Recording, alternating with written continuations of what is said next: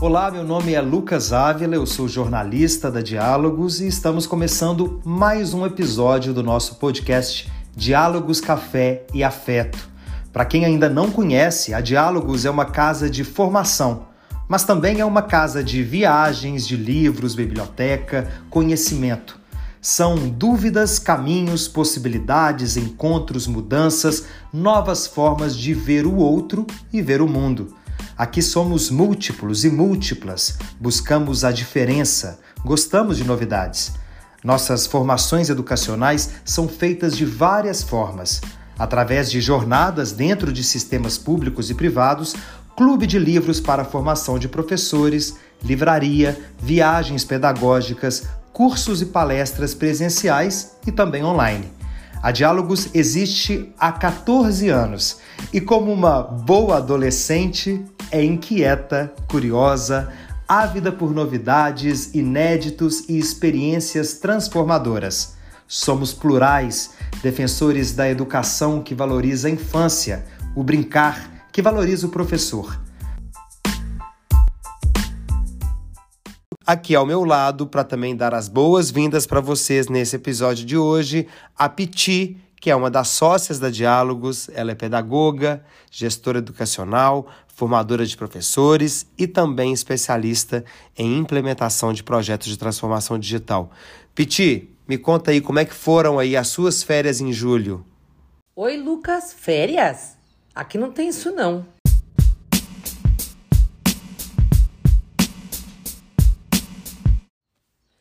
É só os professores pararem um pouco para a gente começar uma série de atividades. Você não faz ideia da quantidade de escolas que nos visitaram em julho. Muitas escolas públicas, muitos professores independentes, todo mundo chegando para conhecer nosso espaço, nossa livraria, nossas novidades, nosso ateliê.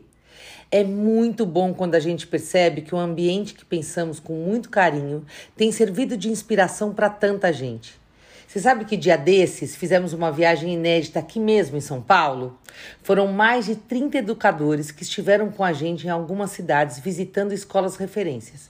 É claro que a gente também teve um momento na Casa Diálogos com a turma, né? E eles adoraram.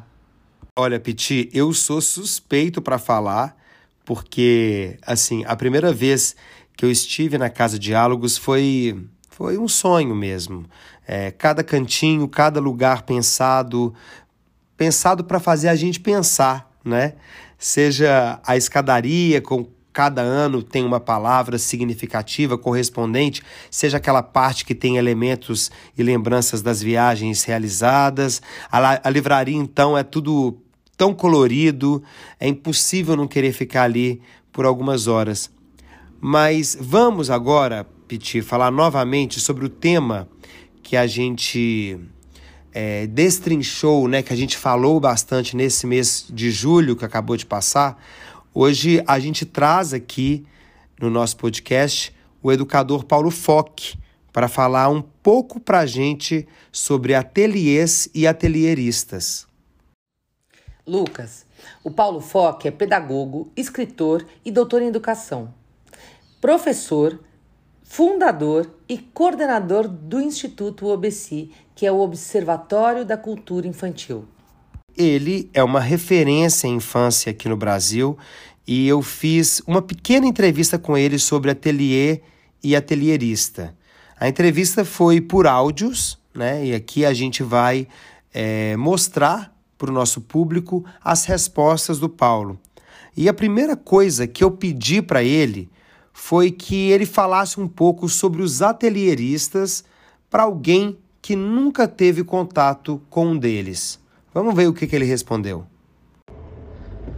Oi Lucas, tudo bem? Vou te mandar, vou te mandando os áudios um pouco dialogando com as tuas perguntas, tá? Então, primeiro, uma introdução, talvez disso tudo, é localizar por que que uma Laguse resolve pensar a figura do atelierista e a presença do ateliê dentro de uma escola. Né? E isso vai passar pela interrogação que ele se coloca de como é, havia uma lacuna dentro da escola da presença de outras linguagens que não aquela que é a linguagem da palavra, sendo a educação infantil uma faixa etária que trabalha com crianças de 0 a 6 anos, e os três primeiros anos terem, é, os dois primeiros anos, ou um primeiro ano, né, sobretudo, não ter a palavra como sua principal via de relação e comunicação com o mundo, isso gerava para ele uma grande interrogação. Foi a partir disso que ele, porque também tinha uma relação dele com arte, teatro, é, bastante forte, que ele resolve então levar para dentro da escola a figura de um artista, não como um professor que vai fazer trabalho de artes com as crianças, né, em pequenos, em pequenos períodos de tempo para cada grupo, mas a presença de um artista que ajudasse a pensar a presença de outras linguagens. Ele começa isso com um autor chamado Mariano Dolce, que é um artista titiriteiro, né, marionetista, e a partir dali, da presença desse marionetista, eles começam a pensar é, a potência que tem um artista dentro da escola, pensando inclusive nas materialidades que podem oferecer para as crianças é, se expressarem a partir de outras tantas linguagens, das 100 linguagens que o Malaguzzi se referia.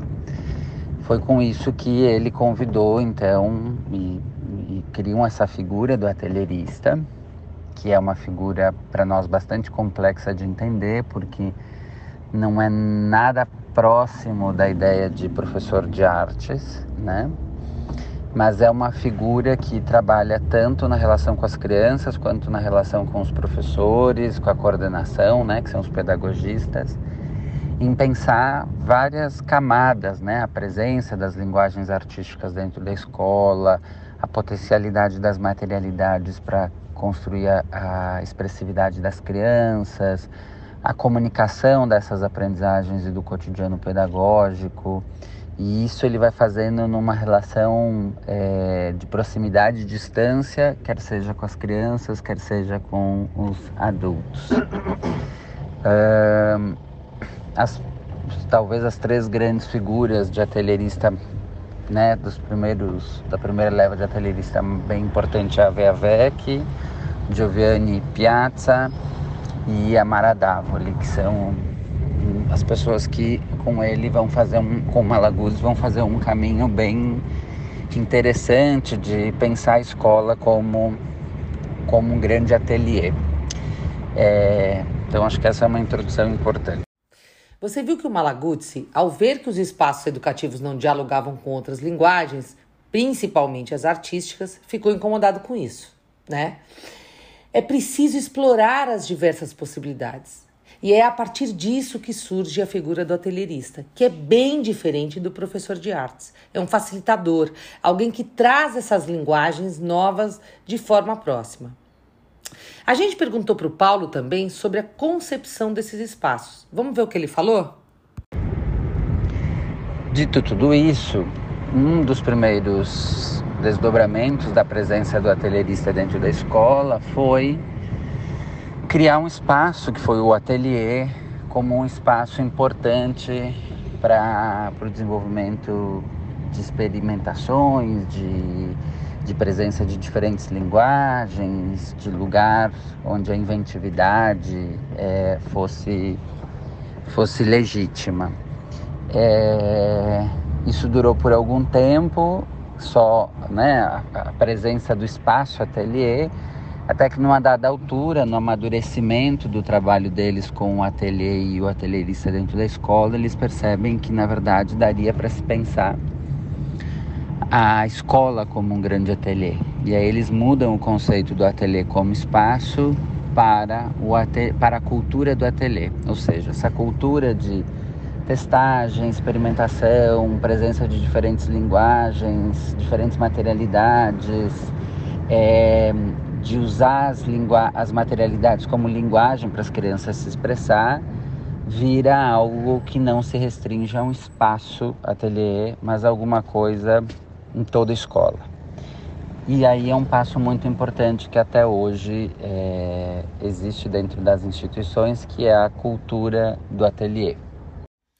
Olha, muita gente fica curiosa sobre essa questão das aprendizagens dentro de um ateliê, né? Porque nós sabemos que o mundo hoje é um ambiente competitivo, materialista, utilitarista.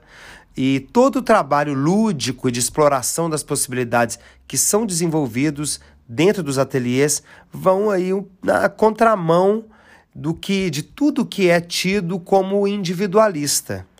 Né? Vamos escutar o que, que o Paulo Foque fala sobre essa questão da aprendizagem dentro desses espaços. Bem, sobre as aprendizagens, assim, tô lendo tuas perguntas e não sei se respondendo exatamente elas, mas tentando enxergar o que pode ser interessante em termos de conteúdo para vocês utilizarem, tá? É, em termos de aprendizagem, a máxima, né, da, que está por trás disso é uma perspectiva do construcionismo, do construtivismo, do socioconstrutivismo, do interacionismo, de que entende que a aprendizagem não está nem dentro nem fora das crianças, mas está na relação das crianças com o mundo. Já que está na relação, pensar como que a criança pode entender o mundo e expressar-se para o mundo é um, uma via fundamental, uma via estruturante, uma via muito importante. E é aí que nasce esse entendimento de que é preciso estar atento às materialidades, né? aos tantos. a qualidade dos materiais que se oferece para as crianças, em termos amplos, né? tanto em termos de quantidade, de diversidade, de potencialidade criativa que os materiais que a gente oferece dão para as crianças, é porque é a partir dali que elas vão dando corpo sua, aos seus pensamentos, né? vão, vão dando forma à sua leitura e relação com o mundo eu costumo estabelecer, quando falo disso, uma relação com os artistas. Os artistas, a materialidade para o artista é muito importante para ele expressar sua, sua arte, né? É parecido com as crianças, a materialidade para as crianças é importante para elas expressarem seus pensamentos, para elas darem corpo ao seu pensamento. Então, é a partir dali que tem uma relação com a aprendizagem. Pensando nesse sentido, né, que nós não estamos mais falando da restrição da ideia de ateliê a espaço, mas sim da cultura do ateliê. Isso é um conceito importante. Agora que o Paulo explicou para a gente um pouco sobre o processo de aprendizagem dentro dos ateliês, especialmente sobre a qualidade dos materiais utilizados dentro desses espaços, ele falou também sobre autonomia. Vamos escutar. E sobre autonomia, confiança, essas outras questões que você falou, né? As crianças, como dizia o Malaguzzi, gostam de sair do anonimato e elas gostam de celebrar as construções e as coisas que elas fazem. É, num ambiente onde elas vão vendo isso sendo exposto, valorizado e que tem adultos companheiros delas para criar as condições para que elas se expressem, é, isso é muito importante para elas. É, para elas, enfim, é, se sentirem vistas, percebidas, é, que, o, que o seu modo de conhecer e apreender o mundo é valorizado e importante.